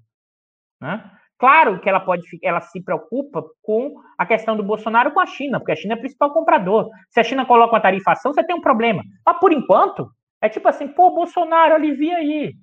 O pessoal da grana, né, reclama, porque pode dar problema, porque o Bolsonaro pode girar pragmaticamente eleitoralmente, não desenvolvimentista, não tem nada a ver com essa discussão que ninguém, hoje nas Forças Armadas, tem um, pensa na minha lógica desenvolvimentista, porque Estado é coisa de marxista cultural, é coisa de comunista. Esse é o nível que a gente está vivendo.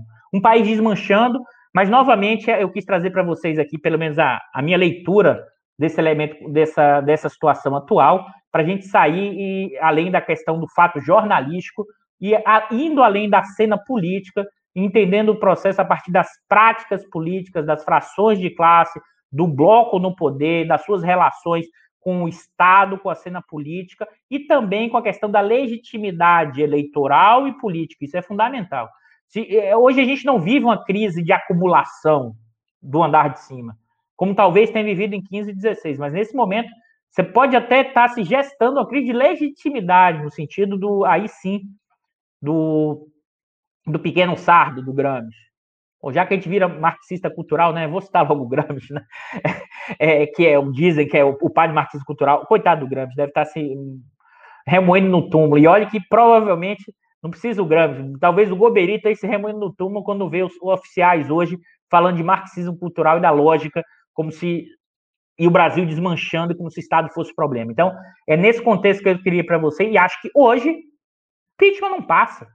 E mais ainda, é preciso desvelar, desfraudar um discurso de uma parte dessa liberal democrática que, na verdade, está operando a partir desses interesses de cima e não vai propor impeachment, e vai arrumar uma desculpa que não tem, é, vamos dizer assim, voto para isso.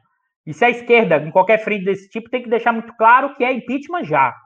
Né? Vacina e auxílio emergencial.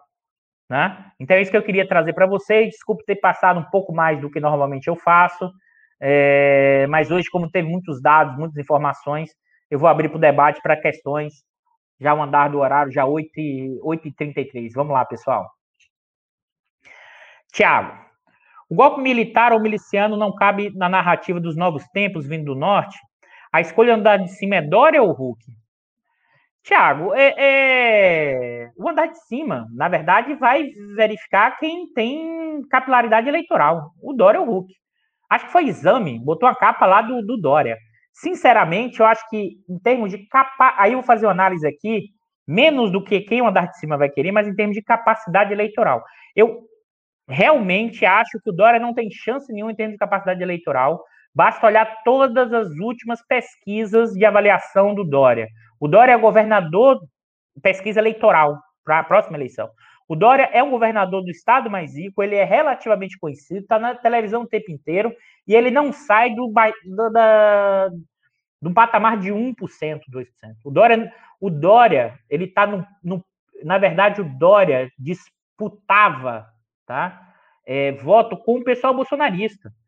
A visão, a lógica que o Dória implementou para chegar a governador do estado ele foi empurrado pelo bolsonarismo.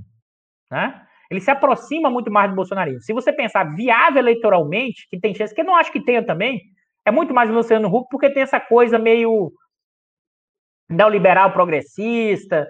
É, como ele apaga todas as, as fotos que ele tirou, é capaz de ele vai desaparecer as fotos, então essa coisa de fora, que eu também acho que não terá viabilidade, por incrível, tô, é uma hipótese que eu tenho reforçado, Acho que, que é, a tendência é o Bolsonaro, mesmo perdendo popularidade, ele tem um piso alto, que é em torno de 20, 25%, e acho que na hora H um candidato da esquerda tá, vai estar no segundo turno com o Bolsonaro e o andar de cima todo vai fechar com o Bolsonaro de novo. Basta olhar a pesquisa agora 51% dos empresários acham o governo Bolsonaro ótimo. Se eu fosse empresário grande ou médio, eu também acharia isso. Mas não sou, ainda bem. Eduardo, mas o Estadão defendeu abertamente o impeachment hoje e a Folha foi chamada de capa dizendo que a crise sanitária amplia a base para ele. Qual é o jogo?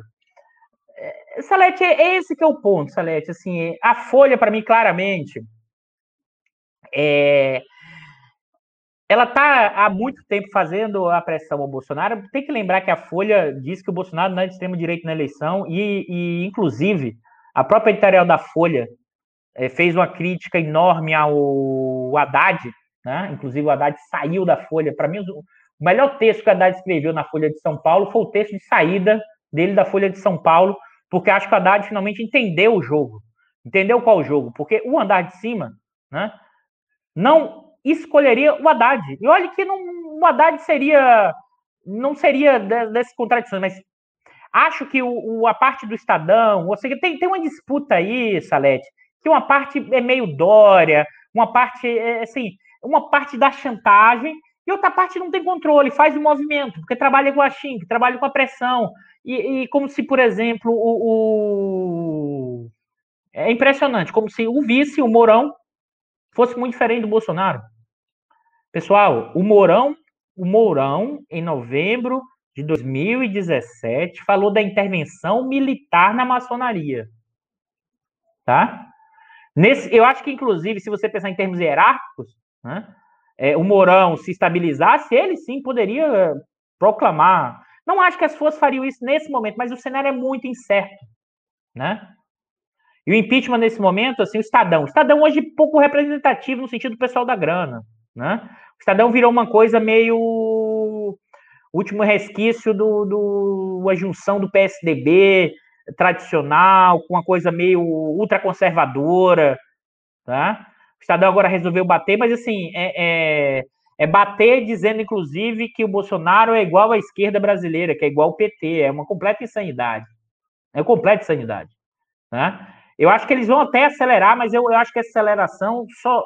Esse é o ponto, para mim. O Estadão ou Folha, né? Só tem, ele não tem o poder de direcionar os processos, a cena política. É o pessoal da grana. O, o impeachment da Dilma só saiu, é isso que eu quero ressaltar aqui. Em novembro de 15, o dono da Globo conversou com os senadores do PT dizendo que a Dilma ficava até o final. O Trabuco deu entrevista na Folha de São Paulo que não era hora de impeachment. Isso só mudou quando o Temer deixou claro assim: vem comigo, né? que eu entrego a ponte para o futuro para vocês. A partir daí é que fechou completamente. Claro, antes tinha Fiesp, mas Fiesp antes sem força. Claro que tinha.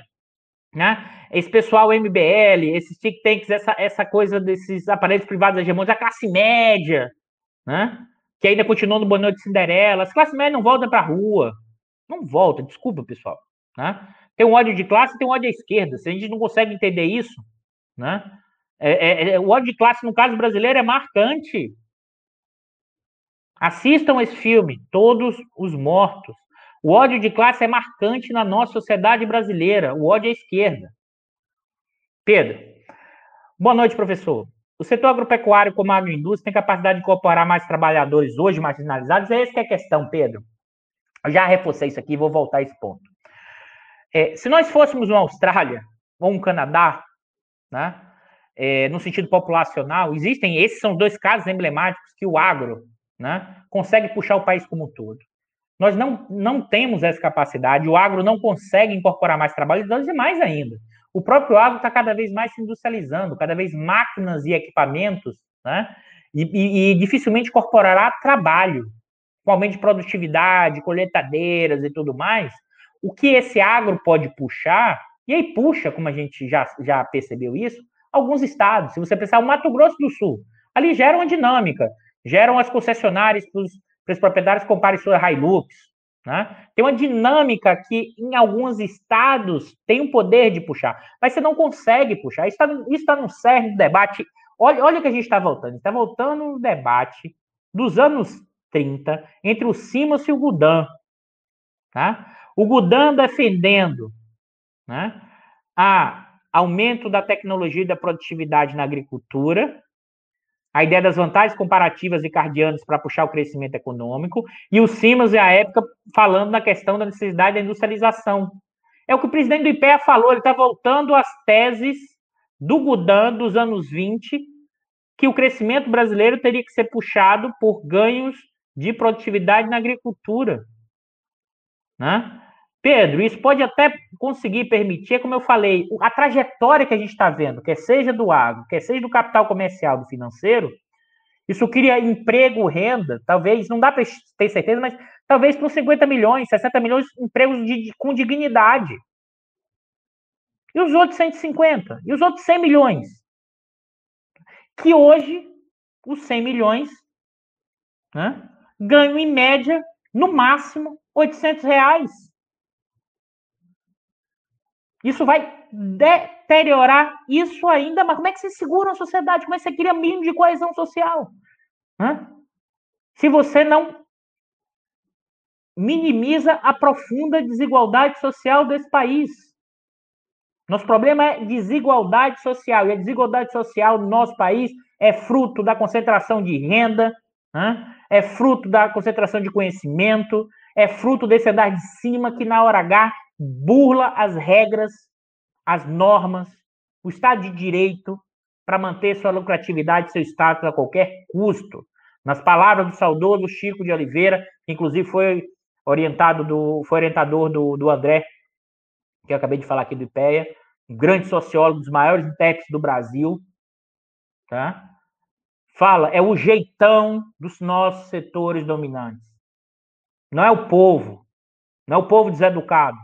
É esse andar de cima que burla as regras, que quebra o Estado de Direito, para manter o seu status quo a qualquer custo, que busca destruir a Constituição de 88, que quer empurrar essa população da pobreza, mas ele não está pensando assim, eu vou empurrar a população da pobreza. Estão pensando o seguinte, olha, essa população mais pobre vai, vai ofertar com força de trabalho menor e eu consigo aumentar minha lucratividade. Esse é o jogo, e não, não, não, não pensa no sentido de nação, no sentido de país.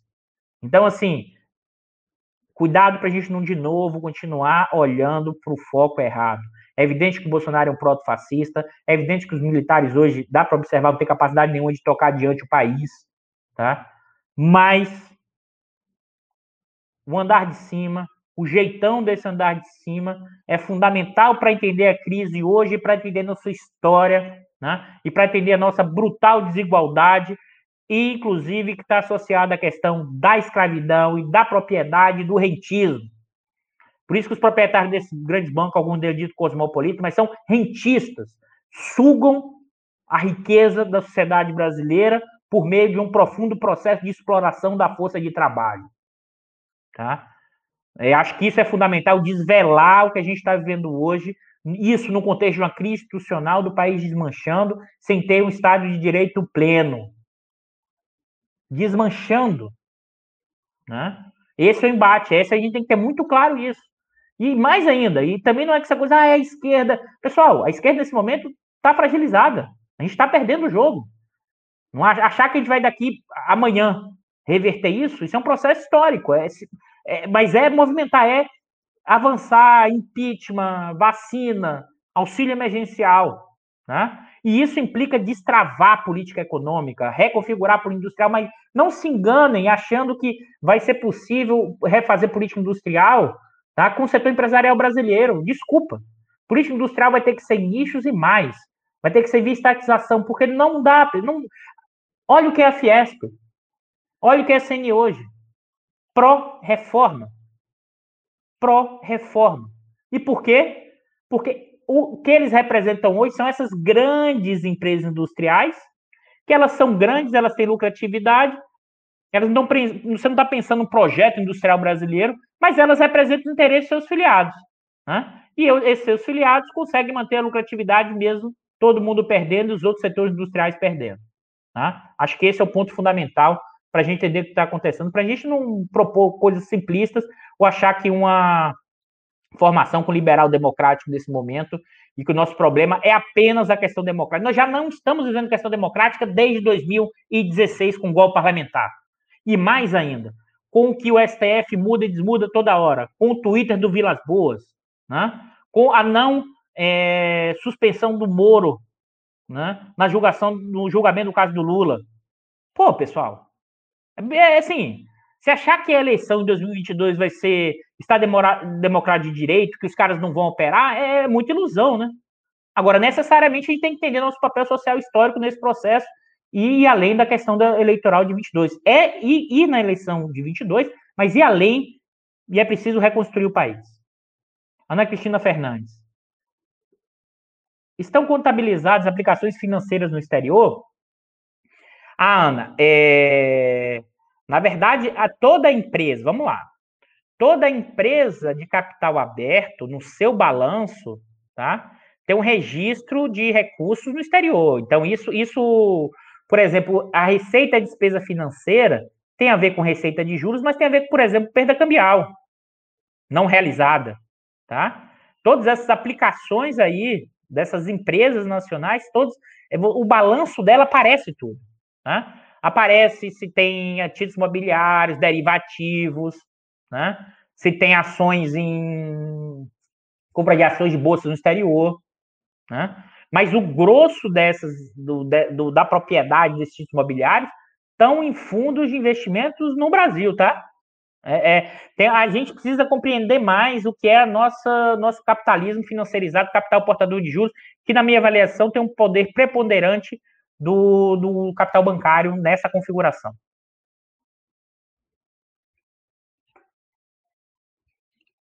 Marco Costa. O que você diz do caminho de reorganização de base para efeitos significativos para um futuro menos breve? Um movimento de potencialização de lutas já existentes, como acréscimo de outras, como união dos trabalhadores dos mais diversos setores, do chão da fábrica, construção civil, sindicatos, MST, movimento negro, movimento das favelas, contra a violência policial, estudantes, pequeno agricultor, operários, funcionalismo público, enfim, Marco, é, assim, você trouxe um ponto que é fundamental, é, é você precisa reconfigurar essa recoalizão, tá? de interesses, né? do movimento MST, do movimento sem teto, do movimento sem terra, né?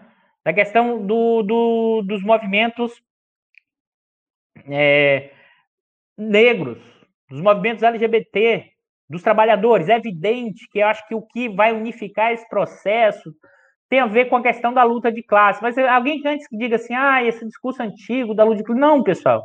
A luta de classe não é não é aquela coisa do jargão. A luta de classe é o seguinte: as pessoas vão ficar mais pobres e miseráveis.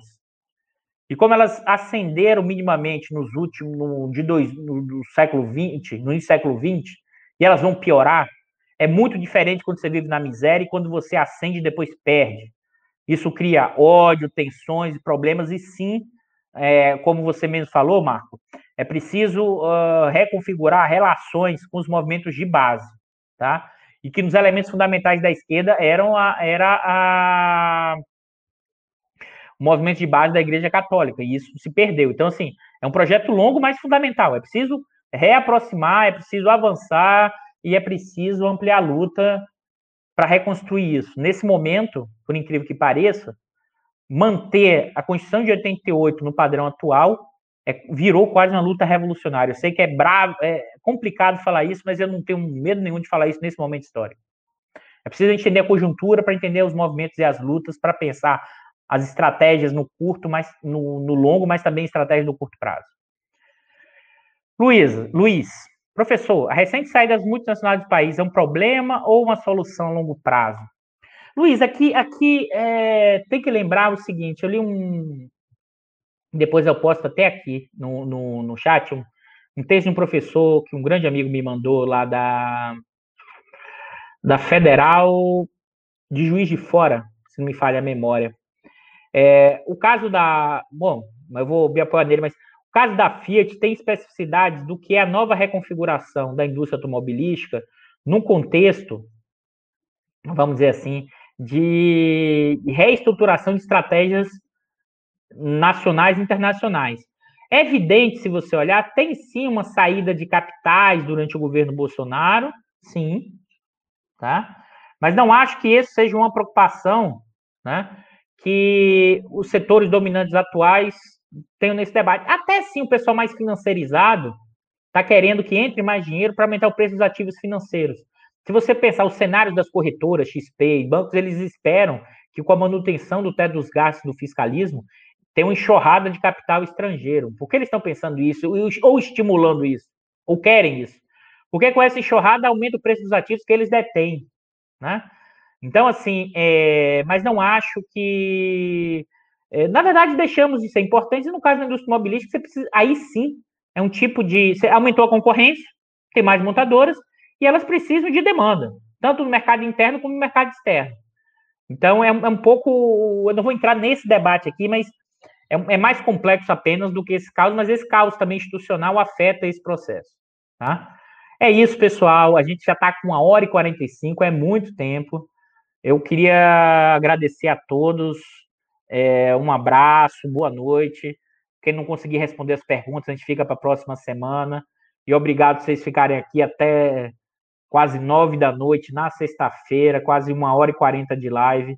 E o que eu posso dizer, a gente segue na luta, segue na interpretação, a gente tenta desvelar esses elementos e é entender esse Brasil que desmancha, né, institucionalmente, fundamental para a gente pensar estratégias e processos. Eu acho que desiste nunca, mas é uma empreitada difícil e o campo da esquerda não pode ficar circunscritos apenas a interpretações jornalísticas ou ficar na aparência da cena política e não entender o nosso fenômeno social e que está associado à forma como a luta de classe se configura no Brasil e como esses setores dominantes, né, marcado pela escravidão, marcado pela questão da propriedade, marcado pela lógica da Casa Grande, acho que controlam, dominam completamente tudo, e se deixarem o tempo inteiro, eles vão se apropriar e aumentar o grau de exploração do trabalho nesse país. Acho que isso é fundamental para a gente compreender na realidade atual.